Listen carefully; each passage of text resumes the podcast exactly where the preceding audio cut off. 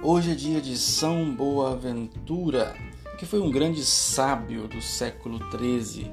Foi discípulo de São Francisco de Assis e teve grande importância na ordem franciscana.